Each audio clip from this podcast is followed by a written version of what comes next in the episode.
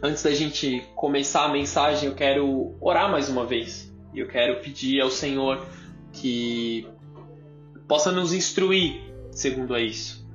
Senhor Jesus, eu quero abrir o meu coração, Pai. E eu quero te pedir que o Senhor venha ministrar as nossas vidas. Que o Senhor venha ministrar os nossos dias. Que o Senhor possa nos ensinar quanto àquilo que o Senhor deseja, Pai. Eu abro mão de tudo que eu tenho, de tudo que eu sou, Pai. E eu te peço, Deus, que a sua sobrenaturalidade venha sobre nós. Porque nada tenho para te oferecer, Jesus. Nada temos aqui no natural, Senhor.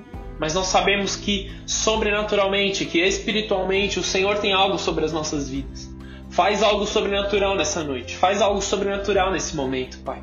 E que em nome de Jesus nós possamos te encontrar, Senhor, nesse momento e receber algo sobre nós, Pai. Em nome de Jesus. Amém.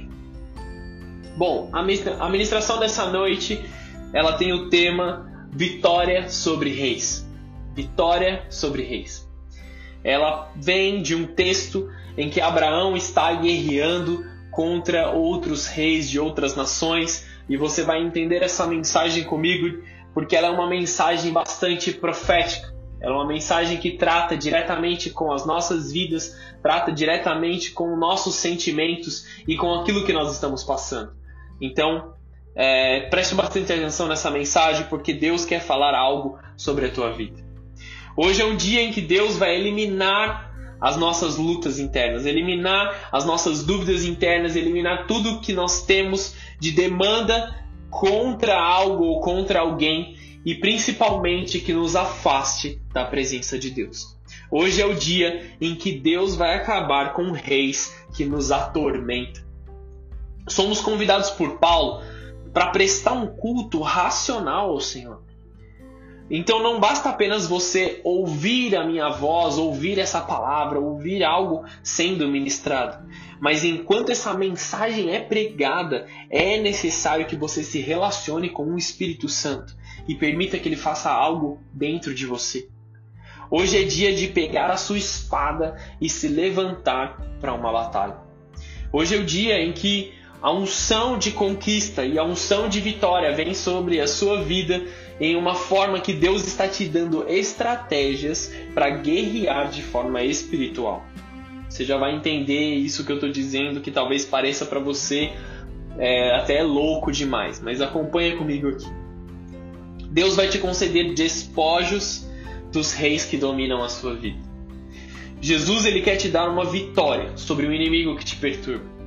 Hebreus 7, no versículo 1, diz o seguinte: Porque esse Melquisedeque, que era rei de Salém, sacerdote do Deus Altíssimo, e que saiu ao encontro de Abraão enquanto ele regressava da matança de reis, e o abençoou.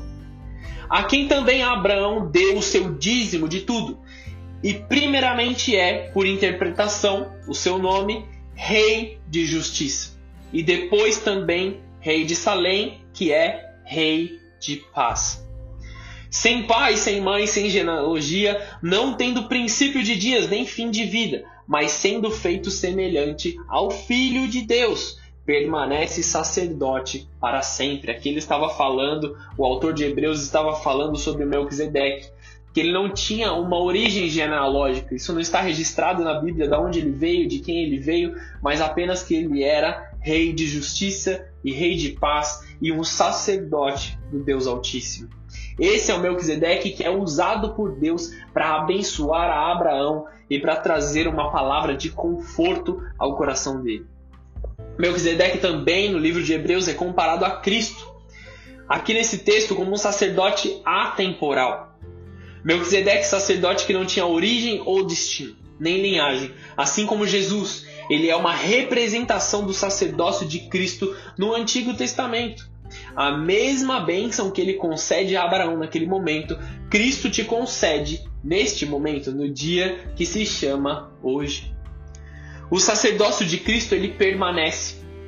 O sacerdócio de Cristo é maior que que tem pelo que foi feito na cruz. Desculpa, deixa eu voltar essa frase aqui. O sacerdócio de Cristo é maior do que o sacerdócio de Melquisedeque pelo que foi feito na cruz. Pelo mérito dele, nós somos curados e nós somos sarados. Tudo o que Cristo fez, ele foi feito de uma forma única e não precisa ser refeito. Não precisa ser é, executado um novo sacrifício em favor do povo de Deus, porque o sacrifício de Cristo ele é completo. A grandeza do sacerdócio, que é visto como um rei de justiça e um rei de paz. Aqui trata da própria natureza de Cristo dentro de nós, uma justiça não da forma humana, mas da forma divina. E uma paz que não é como a paz do mundo, mas uma paz eterna, completa e única. Muitos caminham com Cristo e são cristão, cristãos professos, que demonstram uma certa fé, que falam de Jesus, que ministram até o Evangelho. Mas na sua cabeça estão vivendo lutas complexas, estão vivendo uma confusão mental, estão vivendo uma confusão nas suas finanças, estão vivendo confusão em todas as áreas da sua vida, o seu casamento bagunçado, a vida com seus filhos bagunçada, com seus pais está bagunçado. E por que tudo isso acontece? O seu coração muitas vezes está faltando a paz e a justiça que é mencionada na palavra de Deus. Os seus dias têm sido atribulados e a sua mente está confusa. Isso é porque alguns reis estão sentando no trono do seu coração, por terem usurpado o lugar que não era deles por direito. Porque esse realmente não é o lugar deles. E Jesus quer te revelar o inimigo que você tem para vencer nesse momento. Abraão foi abençoado após a matança dos reis. E quais reis? A minha sugestão é que depois você leia é, o capítulo 14 de Gênesis em sua casa, mas para que possamos ganhar tempo e direto para a mensagem de hoje, eu quero ler Gênesis 14 no versículo 1. Sucedeu naquele tempo que Anfarel, rei de Sinar, Arioque, rei de Elazar, Kedorlaomer, rei de Elão e Tidal, rei de Goim. Aqui fala de quatro reis e esses reis eles têm uma influência profética, são como espíritos que tentam dominar as nossas vidas e nós vamos aprofundar na mensagem quanto a isso. Anrafel significa aquele que anuncia a escuridão. E ele vinha de Sinar, que é uma cidade da Babilônia ele representa esse rei físico que lutava contra Abraão, ele representa nos dias atuais o espírito da murmuração e o espírito do desastre, traduzindo para os nossos dias. Se Deus é bom e tudo que nele está é bom, por que uh, nós vivemos atraindo destruição para as nossas vidas? Como é que nós fazemos para atrair a destruição sobre as nossas vidas se somos servos de Deus, se nós caminhamos com Deus? Nós não deveríamos estar vivendo a bênção que o Senhor propõe para as nossas vidas? Você conhece alguém que fala mal de tudo e de todos? E aí olha para os seus dias, olha para a sua vida também. Será que você também não tem falado mal de tudo e de todos ao seu redor? Pessoas que carregam como que uma nuvem de incerteza ao seu redor, de medo, de tristeza. Mas não só com palavras, essas pessoas também estão acometidas de algum mal ao seu redor, de alguma tragédia. Alguém que sempre se dá mal, alguém que sempre está mal, está triste, está abatido.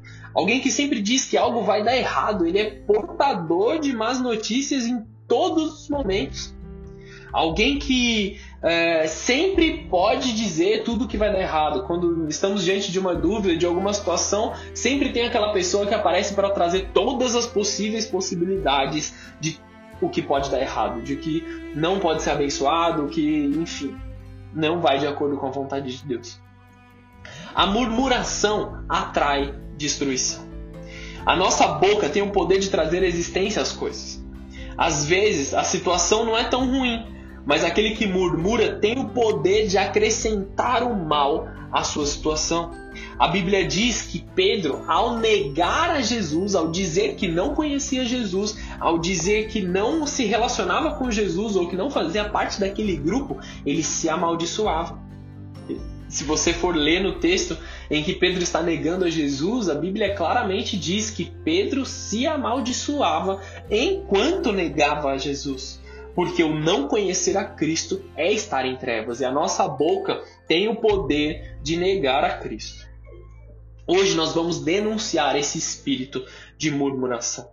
para ele não agir mais em nossas vidas. Sua boca tem que refletir a vontade de Deus e as palavras de Deus. Arioque é um outro rei. O nome dele é Arioque, ou seja, semelhante a um leão. Ele vem de Elazar, que é uma cidade também da Babilônia. Ele é um espírito de acusação. Ele tem com ele o peso da dívida, uma vergonha. Venha comigo e entenda essa mensagem. 1 Pedro, no capítulo 5, versículo 8, fala sobre o nosso adversário. Pedro está dizendo assim: sede sóbrios e vigiai, porque o diabo, vosso adversário, anda em derredor, bramando como um leão, buscando a quem possa tragar. A Bíblia diz que o nosso adversário está ao nosso derredor, buscando em quem possa travar como as trevas, é, tragar para as trevas, nos levando para as trevas. E como esse leão tem acesso às nossas vidas? Através da acusação do pecado. O espírito que traz desânimo sobre as nossas vidas, lembrando os pecados do passado, tentando te fazer cair nesses pecados novamente. Como que te dizendo, você é um pecador, você não pode negar a sua natureza pecaminosa, você deve simplesmente voltar para o seu pecado. Mas a realidade é que você não é o seu pecado, que você não é, é necessariamente as últimas atitudes que você tomou. Você pode escolher um caminho melhor em Cristo Jesus. Todos pecamos, mas também todos fomos perdoados pelo sangue de Cristo. Conforme você confessa a sua fé, você é perdoado através do sacrifício de Cristo sobre a tua vida. Muitos ainda carregam fardos imensos de culpa do que fizeram no seu passado, de vergonha, de desvalorização, porque não receberam sobre eles o perdão. E esse momento é o momento de calar a voz de Satanás sobre a tua vida e desse espírito que te envergonha. Diga isso sobre você. Eu não sou pecador, Jesus me ama. Diga isso sobre a tua vida. Receba o perdão de Deus sobre a sua vida. Nenhum pecado é pesado demais que Deus não perdoe diante de um coração contrito.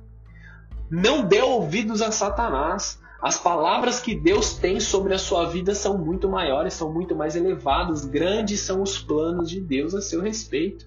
Não permita que esse rei se assente no seu coração. Não permita que o rei da acusação sente-se no trono do teu coração. Dando sequência, o terceiro rei, Kedolaomer, que ele vem de Elão. Isso significa, o nome dele significa um punhado de feixes, ou uma quantidade alta de coisas, uma quantidade alta de demandas.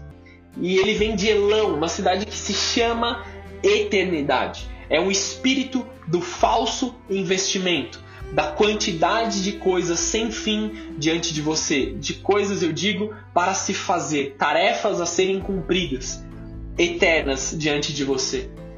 Se você tem uma lista na sua casa de coisas a fazer, essa lista se parece imensa a ponto de tirar a sua paz, de tirar a, a sua tranquilidade, algo que deveria trazer organização para a sua vida, tira a sua paz e tira a sua tranquilidade, você precisa reacessar essas atividades. Entenda comigo que esse espírito tenta trazer sobre a sua vida, o espírito do falso investimento, de estar atarefado demais.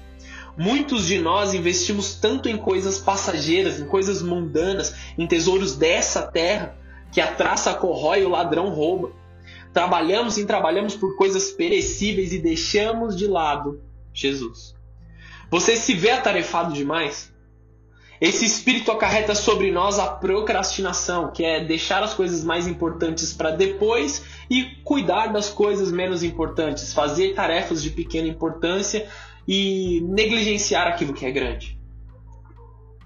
A procrastinação é um pecado que nós continuamos cometendo sobre as nossas vidas de forma completamente errada. As demandas na vida não vão deixar de chegar uma após a outra sobre a sua casa. Nós precisamos aprender a priorizar aquilo que é mais importante, aquilo que Deus mandou a gente priorizar. Nossa comunhão com Deus, nossa comunhão com Ele a nossa família e o nosso próximo. É tempo de olhar do lugar mais alto. do lugar maior. É tempo de ver fora da caixa, egoísta e mundano. Quanto daquilo que você tem trabalhado vai queimar no fogo no final dos tempos? E quanto disso será convertido para a eternidade?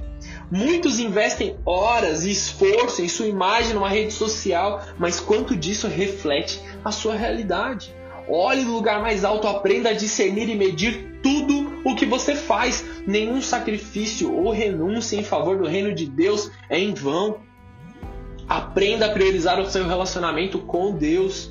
Acorde para estar com Deus, não para as coisas do mundo.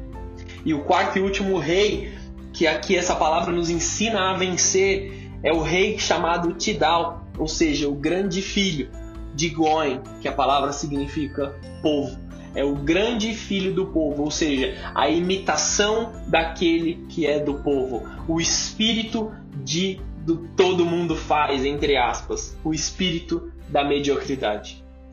Mediocridade é o que é médio, é o que é normal, é o que é padrão, o que não é nem bom nem ruim, ele é apenas mediano, apenas está lá, apenas está existindo, sem um propósito verdadeiro, é apenas algo que é comum para todos. E esse espírito de mediocridade é um dos que nós precisamos tomar maior atenção sobre as nossas vidas, porque ele está dominando de forma verdadeira a nossa região. Pessoas se espelhando em pessoas que nunca construíram nada. Recém-casados se aconselhando com pessoas que se divorciaram há três vezes. Que, que proveito se dá nisso, nesse exemplo? Será que não tem ninguém melhor para você se aconselhar? Será que não tem ninguém melhor para que possa ajudar a sua vida. Caminhe com pessoas que já construíram aquilo que você planeja construir. Nunca se permita receber conselhos de pessoas que não construíram aquilo que você quer construir, pois do contrário, eles só trariam desânimo para o seu coração, do contrário, eles só trariam desânimo para a sua vida, para os seus dias. O desânimo da sua, na sua criatividade e no seu propósito de vida quando você se nivela por baixo. Por que eu vou ser diferente? Por que eu vou fazer isso ou aquilo se ninguém mais está fazendo? É o que muitos se perguntam. Nunca se nivele por baixo, mas use como régua o mais alto. Qual é o mais alto que eu posso chegar? Qual é o maior foco que eu posso chegar? A Bíblia nos ensina a seguir o, para, o padrão de Cristo até que cheguemos na maturidade do varão perfeito. É o que diz em Efésios. Até que cheguemos a Cristo, que é a, o nível mais alto de maturidade, o nível mais alto de investimento espiritual. Até que cheguemos até a maturidade do varão perfeito. Está escrito em Efésios 4, no versículo 13. Nunca se nivele por baixo. Use como régua o mais alto nunca seja o mínimo necessário, mas seja o máximo possível que você pode ser. Você não se cansa de viver de misericórdia em misericórdia, ao invés de viver, como a Bíblia diz, de glória em glória. Nós fomos chamados para viver de glória em glória, recebendo do poder de Deus, recebendo das bênçãos de Deus, mas enquanto nós nos nivelamos por baixo, vivemos de forma medíocre, nós dependemos constantemente da misericórdia de Deus. Em Marcos 9, 23, entenda essa mensagem. Tudo é possível ao que crê. Em Cristo, em relação à santidade, tudo é possível. Não é porque toda a sua família peca que você vai ficar no pecado. Não é porque é normal errar que você vai errar também. Não é, não é porque todas as pessoas ao seu redor estão se drogando, se, se embebedando, que você deve se meter nas mesmas atividades. Não se nivele pela sua cultura, se nivele pela cultura do alto. Rejeite todo tipo de mediocridade na sua vida, em toda a área da sua vida. Saia para cumprir o que Cristo te chamou para cumprir. Saia para fazer aquilo que Cristo te chamou para fazer. Esses espíritos querem dominar a sua vida. Não te assassinar, mas roubar a vida de dentro de você roubar a bênção de Deus, a provisão do Senhor sobre a tua vida. Essa é uma noite, esse é um momento de liberdade sobre a tua vida. Diga com você mesmo: essa é a noite em que eu vou destronar reis. A maior estratégia desses reis é te dizer que você não vale tanto assim. Você é um tesouro de Deus, você é um filho querido de Deus. Deus colocou dons em você. Colocou o propósito no seu coração. Você é um tesouro de Deus. Qual o valor?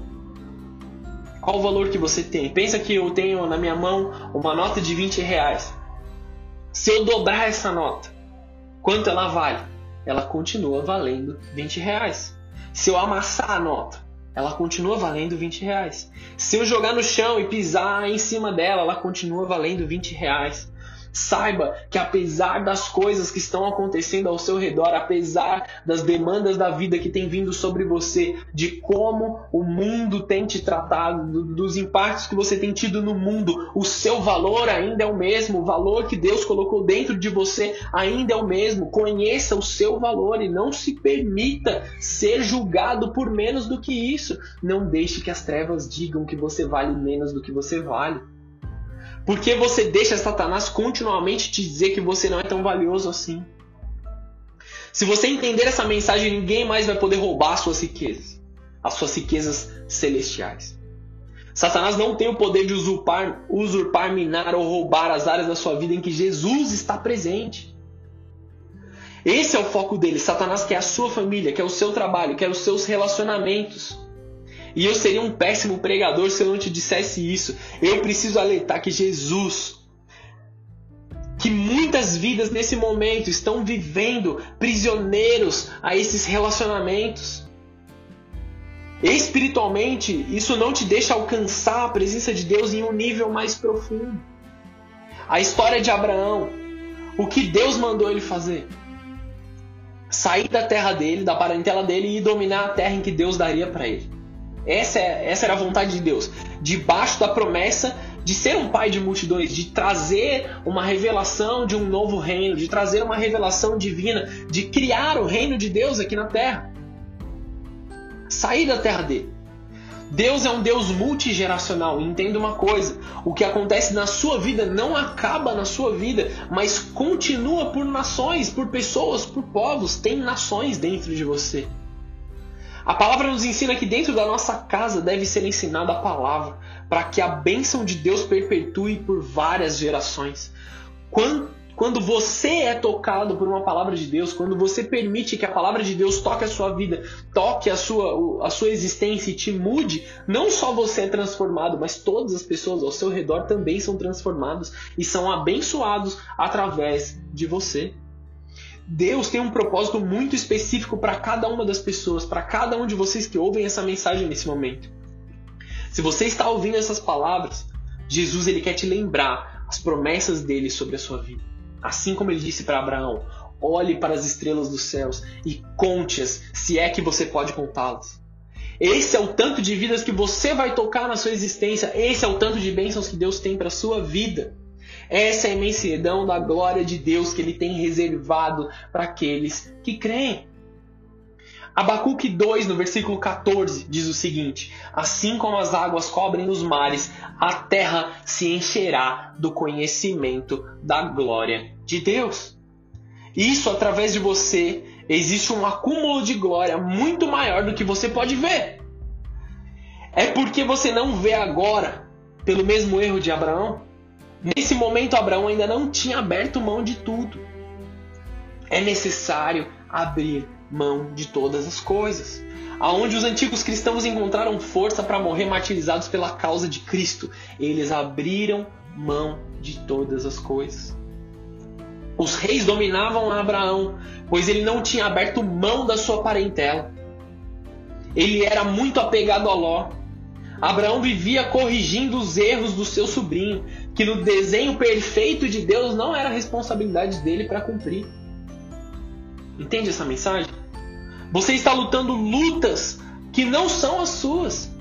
Isso tem te consumido. Deus não desenhou isso para você. Quando Ló foi levado cativo, os sentimentos de Abraão também foram levados cativos. Por amor ao seu sobrinho, por isso ele se torna essa guerra se torna pessoal para ele. Ele passa a fazer parte da guerra. Ló era um apego de Abraão que não estava debaixo da perfeita vontade de Deus. E existe uma mensagem da parte de Deus para você: é tempo de Ló ir embora. Você precisa deixar que esse apego emocional que tem destruído os seus dias, minado a sua confiança, ir embora. Entenda o peso dessa frase. Ló era uma pessoa muito próxima de Abraão. Abraão amava muito. Ele era amado dele, mas o apego emocional era abusivo demais. Esse relacionamento, ele não era cumprido para os dois lados, ele era cumprido só para um lado. Somente Abraão entregava. Assim como estamos presos a pessoas pelos motivos errados, estamos presos a pessoas por inveja, estamos presos a pessoas por ciúmes. Eu não estou dizendo que você precisa parar de fazer o bem para os outros. O que eu estou te dizendo é: você está apegado em relacionamentos que são moldados por uma inveja, que são moldados por ciúmes. Veja o que está escrito em Gênesis 14, no versículo 10. Ora, o vale de Sidim estava cheio de poços de betume. Os reis de Sodoma e Gomorra fugiram. Alguns caíram neles, e os restantes fugiram para o monte. Tomaram, pois, todos os bens de Sodoma e Gomorra e todo o seu mantimento e se foram. Apossaram-se também de Ló, filho do irmão de Abraão, que morava em Sodoma, e dos seus bens e partiram. Porém veio um que escapara e o contou a Abraão, o hebreu. Este habitava junto dos carvalhais de Mane, o amorreu, irmão de Escol e de Aner, os quais eram aliados de Abraão. Ouvindo Abraão que, seu, que o seu sobrinho estava preso, fez sair 318 homens dos mais capazes, nascidos em sua casa, e os perseguiu até Dan, e repartidos contra eles de noite, ele e os seus homens feriu-os e os perseguiu até roubar, que fica à esquerda de Damasco. Trouxe de novo todos os bens e também a Ló, seu sobrinho, os bens dele e ainda as mulheres e o povo. Após voltar a Abraão de ferir a Kedomaler e aos reis que estavam com ele, saiu-lhe ao encontro do rei de Sodoma, do vale de Savé, que é o vale do rei até aí. Abraão ele vence esses reis.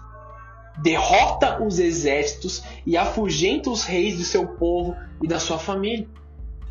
Abraão agiu como um defensor da sua família. E somente depois de Abraão derrotar o exército e eliminar os reis, ele tem acesso à sua bênção e à sua promessa. O texto continua dizendo em Gênesis 14, versículo 18: Melquisedeque, rei de Salém, trouxe pão e vinho. Era sacerdote do Deus Altíssimo. Abençoou ele a Abraão e disse: Bendito seja Abraão pelo Deus Altíssimo, que possui os céus e a terra. Bendito seja o Deus Altíssimo, que entregou os teus adversários nas tuas mãos, e tudo que lhe deu, e, e em tudo lhe deu Abraão o dízimo. Então Abraão ele ouve o chamado de Deus, a promessa de Deus. Se a sua descendência será tão numerosa como as estrelas nos céus. Leia também depois Gênesis 15 na sua casa. Essa é a arma principal dessa batalha. Gênesis 15, 6. E creu ele no Senhor, e isso foi-lhe imputado como justiça. A fé de Abraão trouxe a justiça divina sobre ele, trouxe a bênção divina sobre ele, trouxe a vitória sobre os reis que dominavam o seu coração. Crê em Deus e arranque esses reis do seu coração. O sacerdote do Altíssimo veio para ceiar com Abraão, pois agora ele estava pronto para cumprir a sua chamada. Bendito seja Abraão que possui os céus e a terra Bendito seja o Deus Altíssimo que hoje entrega os seus inimigos nas tuas mãos. Ele havia vencido, ele havia derrubado os reis, ele tinha aberto mão de tudo, finalmente. É tempo de você descer ao vale do rei para guerrear. E como você fará essa guerra? Diante do altar de Deus com sinceridade no seu coração.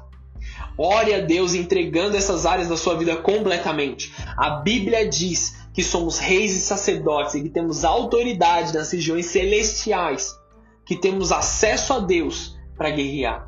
É tempo de descer ao vale para dominar os reis que têm te dominado, e a partir desse momento a murmuração e a destruição não te dominam mais, a vergonha do pecado não te domina mais. As preocupações do dia a dia não te dominam mais e a mediocridade não tem o poder de reinar sobre a sua vida. Hoje é dia de cortar a cabeça desses reis, é dia da sua liberdade, pois através de Jesus, verdadeiramente nós somos livres. Jesus, o sacerdote do Altíssimo, vem sobre a sua vida hoje com alegria, com satisfação, com descanso e com paz. Receba a paz que vem de Deus. Seu propósito não será roubado, não será usurpado. Bendito seja o Deus Altíssimo, que hoje entrega os seus inimigos nas suas mãos. Creia em Deus para essa batalha. Dê lugar ao verdadeiro Rei de paz e justiça no seu coração. Permita que esse Rei verdadeiro e genuíno se assente no trono do seu coração. Permita que o Deus Altíssimo toque a sua vida de forma completa. Elimine toda a dúvida dos dias atuais, elimine todo o medo e toda a vergonha dos dias atuais. Vamos orar? Senhor Jesus, eu quero te pedir nesse momento, nessa noite, que o Senhor abençoe cada uma das vidas que estão ouvindo essa mensagem. Que o teu Espírito Santo toque cada um dos teus filhos e os faça lembrar das tuas promessas, da grandeza do Senhor sobre a vida de cada um dos teus filhos. Que o teu Espírito Santo venha, que a tua glória venha, que o teu poder seja manifesto na vida de cada um dos teus filhos, em nome de Jesus. Amém e amém. Deus te abençoe nessa noite, que você tenha recebido essa mensagem, que a glória de Deus toque a você e a sua família em nome de Jesus.